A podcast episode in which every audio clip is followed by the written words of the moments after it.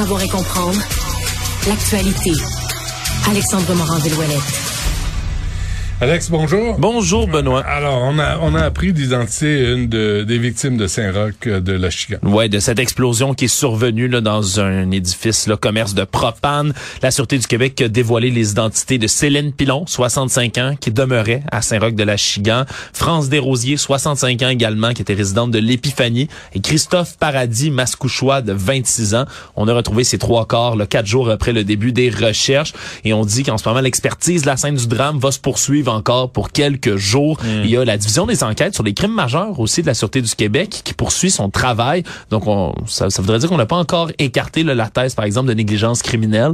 Donc, on poursuit encore là, ce travail du côté des policiers aussi pour expliquer évidemment la cause de cette explosion. Bon, et la Chambre de commerce qui s'est penchée sur... Euh, Un sujet qui nous tient à cœur, hein, Benoît? Ben, ben, quand même, sur l'utilité des cônes oranges. Oui, et selon une étude justement là, de la Chambre de commerce du Montréal métropolitain, mais c'est pas juste une impression que les cônes oranges, on a l'impression qu'il y en a partout, puis qui sont à tous les endroits, et surtout qui sont pas vraiment utiles sur une période d'un an là dans 94 94% des rues du centre-ville, il y a eu un blocage total ou partiel. Dans la dernière année, pas les sept dernières années, L'an passé, 94% des rues du centre-ville ont été bloquées. Il y en a 6% qui l'ont pas été. C'est vrai, on, les salue, ces 6% de rues, on les félicite.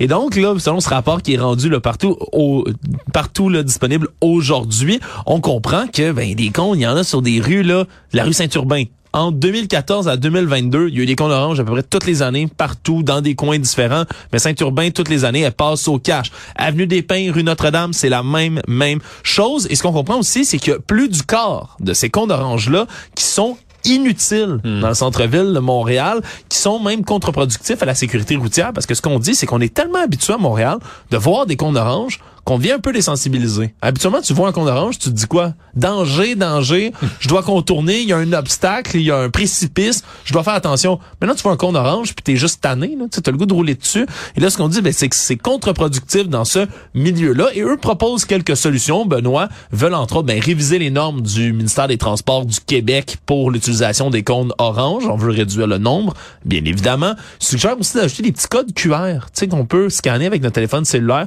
sur les comptes orange pour que le public puisse savoir, là, accès rapide. Tu prends une petite photo, tu regardes le lien du code QR pour qu'on sache, mais c'est pourquoi il y a un chantier, qu'est-ce qu'on répare, quand ça va finir, puis qui en est responsable pour être plus transparent avec le public. Donc, tu pourrais passer ton temps, Benoît, à scanner des comptes orange pour savoir ce qui se passe. Là, on met ça sur le dos des citoyens? Non, non, non, non, mais qu'on puisse, les citoyens puissent avoir une idée de ce qui se passe. Il y, a une escouade qui s'appelle Immobilité Montréal. Est-ce que cette gang-là, qui sont largement payés avec un excellent fonds de pension, est-ce que ces gens-là peuvent faire leur job? Selon l'étude, c'est seulement le tiers de ces chantiers-là qui est la responsabilité de la ville de Montréal. Par contre, Benoît, ah, disons-le comme ça.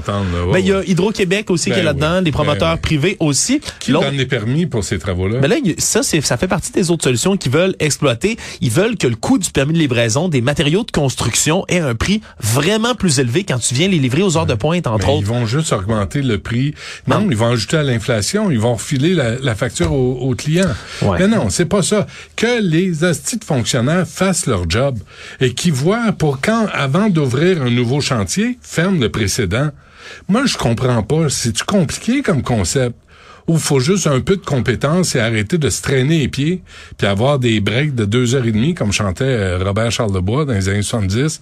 Pas grand-chose qui a changé, là, toute évidence.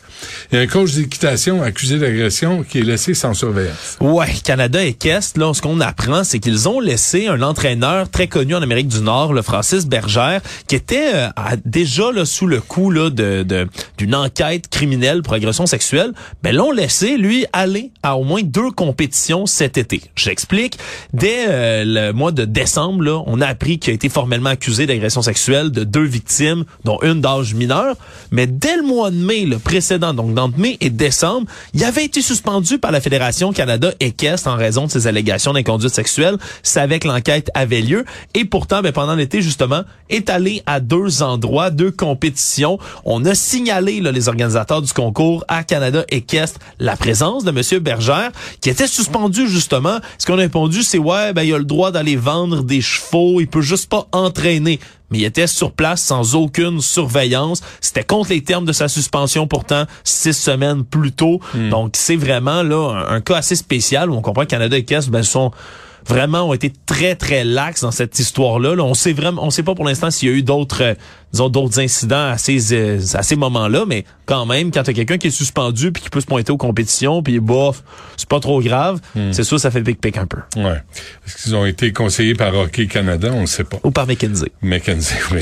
Une ex-psychologue coupable de croire aux exorcismes et aux démons. Histoire complètement folle qu'on peut lire dans une décision du Conseil de discipline de l'Ordre des psychologues du Québec, une ancienne psychologue, là, maintenant, qui est en l'eau chaude, parce qu'elle a fait de multiples manquements elle affirmait des étudiants, entre autres, un groupe de doctorants internes en psychologie qu'elle formait, qu'il y a certains clients qui peuvent qui pouvaient pas être traités en psychologie. Ça, ça servait à rien parce que il fallait les exorciser, Benoît. C'était des gens qui étaient possédés par des entités pathologiques, démons, le diable, des forces de la noirceur. C'est des termes qu'elle a utilisés. Elle était superviseur de stage à l'Institut Victoria de Montréal.